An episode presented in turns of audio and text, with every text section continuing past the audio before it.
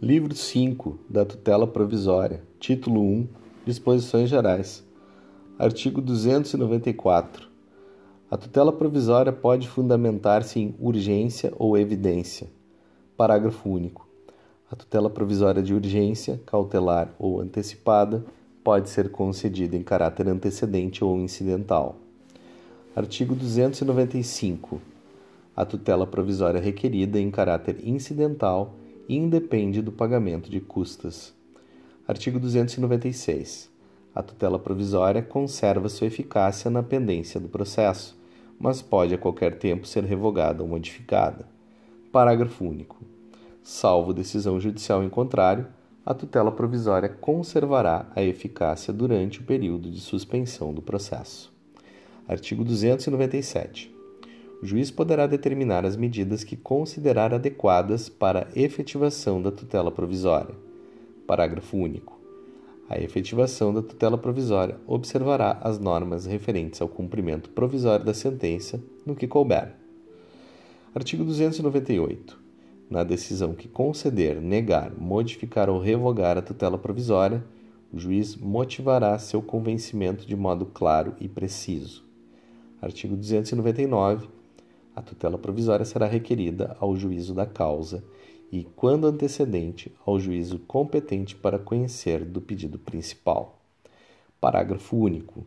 Ressalvada disposição especial na ação de competência originária de tribunal e nos recursos, a tutela provisória será requerida ao órgão jurisdicional competente para apreciar o mérito.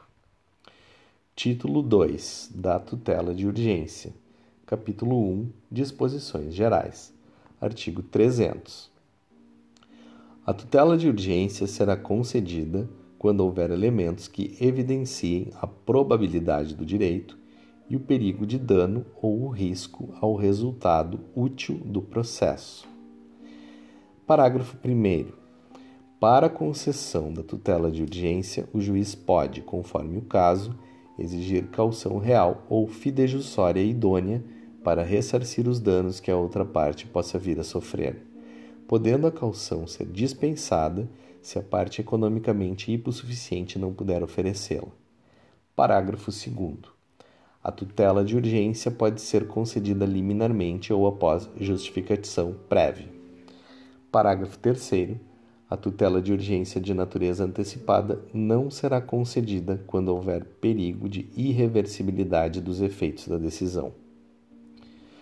Artigo 301. A tutela de urgência de natureza cautelar pode ser efetivada mediante arresto, sequestro, arrolamento de bens, registro de protesto contra alienação de bem e qualquer outra medida idônea para a asseguração do direito. Artigo 302. Independentemente da reparação por dano processual, a parte responde pelo prejuízo que a efetivação da tutela de urgência causar à parte adversa se 1. Um, a sentença lhe for desfavorável. 2. Obtida liminarmente a tutela em caráter antecedente, não fornecer os meios necessários para a citação do requerido no prazo de cinco dias. 3. Ocorrer a cessação da eficácia da medida em qualquer hipótese legal.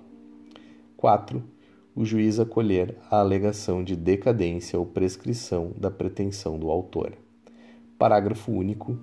A indenização será liquidada nos autos em que a medida tiver sido concedida, sempre que possível. Capítulo 2. Do procedimento da tutela antecipada requerida em caráter antecedente. Artigo 303 nos casos em que a urgência for contemporânea à propositura da ação, a petição inicial pode limitar-se ao requerimento da tutela antecipada e à indicação do pedido de tutela final, com a exposição da lide, do direito que se busca realizar e do perigo de dano ou do risco ao resultado útil do processo. Parágrafo 1. Concedida a tutela antecipada que se refere o caput desse artigo. 1 o autor deverá aditar a petição inicial com a complementação de sua argumentação, a juntada de novos documentos e a confirmação do pedido de tutela final em 15 dias ou em outro prazo maior que o juiz fixar. 2. O réu será citado e intimado para audiência de conciliação ou mediação na forma do artigo 334. 3. Não havendo autocomposição, o prazo para contestação será contado na forma do artigo 335. Parágrafo 2. Não realizado o aditamento a que se refere o inciso 1 do parágrafo 1 desse artigo, o processo será extinto sem resolução do mérito. Parágrafo 3. O aditamento a que se refere o inciso 1 do parágrafo 1 desse artigo dar-se-á nos mesmos autos, sem incidência de novas custas processuais. Parágrafo 4. Na petição inicial a que se refere o caput deste artigo, o autor terá de indicar o valor da causa, que deve levar em consideração o pedido de tutela final. Parágrafo 5. O autor indicará na petição inicial ainda que pretende valer-se do benefício previsto no caput desse artigo. Parágrafo 6. Caso entenda que não há elementos para concessão de tutela antecipada, o órgão jurisdicional determinará a emenda da petição inicial em até cinco dias, sob pena de ser indeferida e de o processo ser extinto sem resolução de mérito. Artigo 304. A tutela antecipada concedida nos termos do artigo 303 torna-se estável se da decisão que a conceder não for interposto o respectivo recurso. Parágrafo 1. No caso previsto no caput, o processo será extinto. Parágrafo 2. Qualquer das partes poderá demandar a outra com o intuito de rever reformar ou invalidar a tutela antecipada estabilizada nos termos do caput. Parágrafo 3. A tutela antecipada conservará seus efeitos enquanto não revista, reformada ou invalidada por decisão de mérito proferida na ação de que trata o parágrafo 2. Parágrafo 4. Qualquer das partes poderá requerer o desarquivamento dos autos em que foi concedida a medida para instruir a petição inicial da ação a que se refere o parágrafo 2 prevento o juízo em que a tutela antecipada foi concedida. Parágrafo 5. O direito de rever, reformar ou invalidar a tutela antecipada, previsto no parágrafo 2 deste artigo, extingue-se após dois anos contados da ciência da decisão que extinguiu o processo nos termos do parágrafo 1. Parágrafo 6. A decisão que concede a tutela não fará coisa julgada mas a estabilidade dos respectivos efeitos só será afastada por decisão que a revir, reformar ou invalidar, proferida em ação ajuizada por uma das partes nos termos do parágrafo 2 deste artigo. Capítulo 3 do procedimento da tutela cautelar requerida em caráter antecedente. Artigo 305. A petição inicial da ação que visa a prestação de tutela cautelar em caráter antecedente, indicará a lide seu fundamento, a exposição sumária do direito que se objetiva assegurar e o perigo de dano ou o risco ou resultado útil do processo. Parágrafo único. Caso entenda que o pedido a que se refere o caput tem natureza antecipada, o juiz observará o disposto no artigo 303. Artigo 306 o réu será citado no prazo de cinco dias para contestar o pedido e indicar as provas que pretende produzir. Artigo 307. Não sendo contestado o pedido, os fatos alegados pelo autor presumir-se-ão aceitos pelo réu como ocorridos, caso em que o juiz decidirá dentro de cinco dias. Parágrafo único. Contestado o pedido no prazo legal, observar-se-á o procedimento comum. Artigo 308. Efetivada a tutela cautelar, o pedido principal terá de ser formulado pelo autor no prazo de 30 dias, caso em que será apresentado nos mesmos autos em que deduzido o pedido de tutela cautelar, não dependendo do adiantamento de novas custas processuais. Parágrafo 1. O pedido principal pode ser formulado conjuntamente com o pedido de tutela cautelar. Parágrafo 2 a causa de pedir poderá ser aditada no momento de formulação do pedido principal.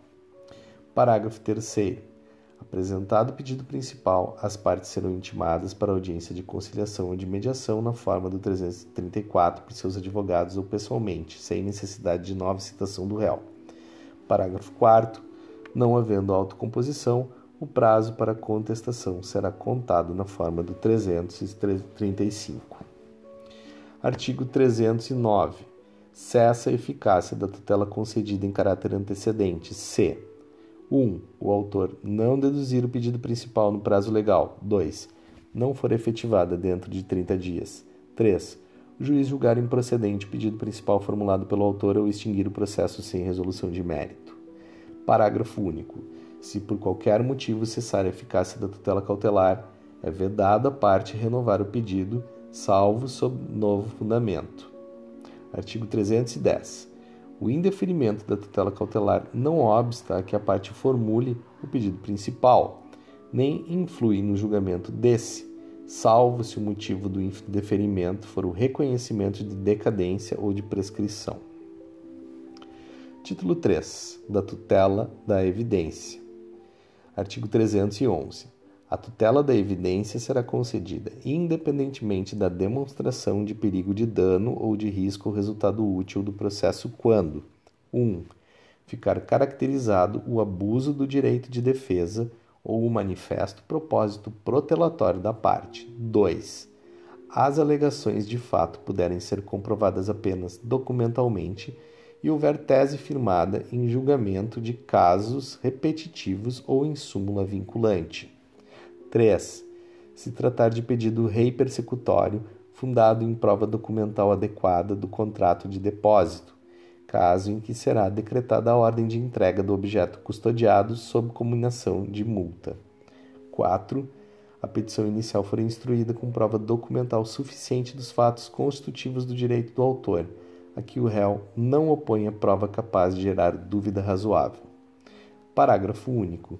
Nas hipóteses dos incisos 2 e 3, o juiz poderá decidir liminarmente. 2. Então, comprovar, ah, fatos comprovados documentalmente, houver tese firmada em casos repetitivos, julgamento de casos repetitivos, súmula vinculante. O 3, pedido rei persecutório, né, quando for o contrato de depósito. Então, é isso daí. Código de Processo Civil, livro 6, da formação, da suspensão e da extinção do processo. Título 1, da formação do processo. Artigo 312. Considera-se proposta a ação quando a petição inicial for protocolada. Todavia, a propositura da ação só produz quanto ao réu os efeitos mencionados no artigo 240, depois de que for validamente citado. Título 2 da suspensão do processo, artigo 313.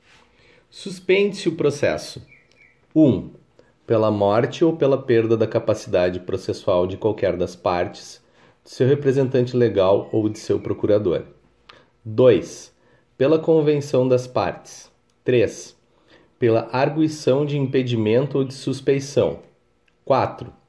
Pela admissão de incidente de resolução de demandas repetitivas. 5.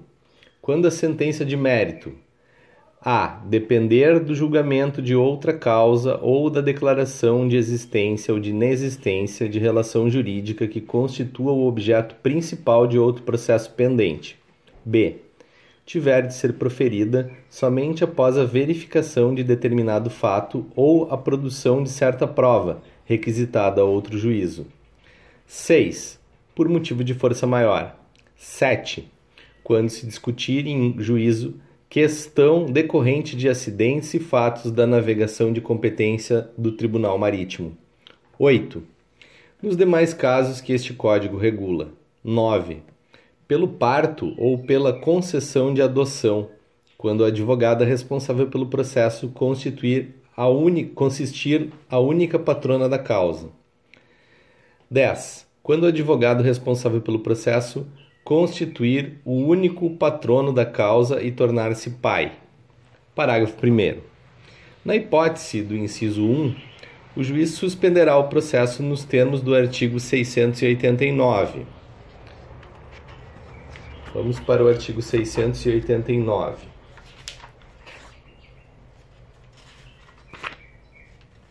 O artigo 689 refere proceder-se-á a habilitação nos autos do processo principal na instância em que estiver, suspendendo-se a partir de então o processo. Parágrafo 2 Não ajuizada a ação de habilitação, ao tomar conhecimento da morte, o juiz determinará a suspensão do processo e observará o seguinte: 1. Um, falecido o réu ordenará a intimação do autor para que promova a citação do respectivo espólio de quem for o sucessor ou, se for o caso, dos herdeiros, no prazo que designar de no mínimo dois e no máximo seis meses. 2. Falecido o autor e sendo transmissível o direito em litígio, determinará a intimação de seu espólio, de quem for o sucessor ou, se for o caso, dos herdeiros, pelos meios de divulgação que reputar mais adequados, para que manifestem interesse na, interesse na sucessão processual e promovam a respectiva habilitação no prazo designado, sob pena de extinção do processo sem resolução do mérito. Parágrafo 3. No caso de morte do procurador de qualquer das partes, ainda que iniciada a audiência de instrução e julgamento, o juiz determinará que a parte constitua novo mandatário no prazo de 15 dias, ao final do qual extinguirá o processo sem resolução de mérito, se o autor não nomear novo mandatário, ou ordenará o prosseguimento do processo à revelia do réu, se falecido o procurador deste. Parágrafo 4. O prazo de suspensão do processo nunca poderá exceder um ano nas hipóteses do inciso 5 e seis meses naquela prevista no inciso 2. Qual é o inciso 5? O inciso 5, que seria um ano, é quando sentença de mérito depende então de julgamento de causa ou declaração de existência e inexistência relação jurídica constitua objeto principal de outro processo, ou ainda quando tiver de ser proferida somente após verificação de determinado fato ou produção de certa prova requisitada a outro juízo, tá? E uh, seis meses no inciso 2. Qual é o inciso 2? Convenção das partes. Parágrafo 5. O juiz determinará o prosseguimento do processo assim que esgotados os prazos previstos no parágrafo 4. Que prazos são esses? Um ano ou seis meses. Parágrafo 6. No caso do inciso 9, o período de suspensão será de 30 dias, contado a partir da data do parto ou da concessão da adoção, mediante apresentação de certidão de nascimento ou documento similar que comprove a realização do parto ou de termo judicial que tenha concedido a adoção, desde que haja notificação ao cliente. Parágrafo 7. No caso do inciso 10, o período de suspensão será de oito dias, contado a partir da data do parto ou da concessão da adoção, mediante apresentação de certidão de nascimento ou documento similar que comprove a realização do parto, ou de termo judicial que tenha concedido a adoção, desde que haja notificação ao cliente. Artigo 314. Durante suspensão, é vedado praticar qualquer ato processual, podendo o juiz, todavia, determinar a realização de atos urgentes a fim de evitar dano irreparável, salvo no caso de arguição de impedimento de suspeição.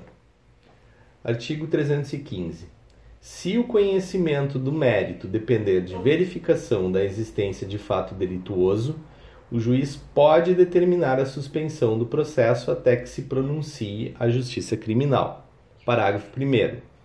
Se a ação penal não for proposta no prazo de três meses, contado da intimação do ato de suspensão, cessará o efeito desse, incumbindo ao juiz civil examinar incidentemente a questão prévia.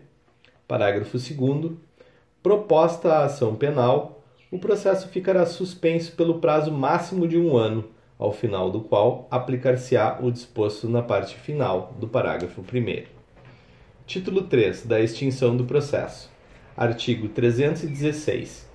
A extinção do processo dar-se-á por sentença artigo 317, antes de proferir decisão sem resolução de mérito, o juiz deverá conceder à parte a oportunidade para, se possível, corrigir o vício.